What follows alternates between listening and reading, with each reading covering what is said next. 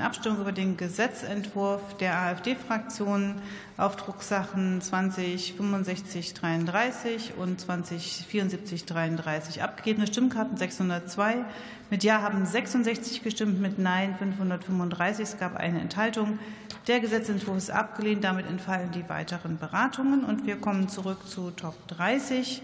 Und das Wort hat Dr. Rainer Rothfuß für die AfD.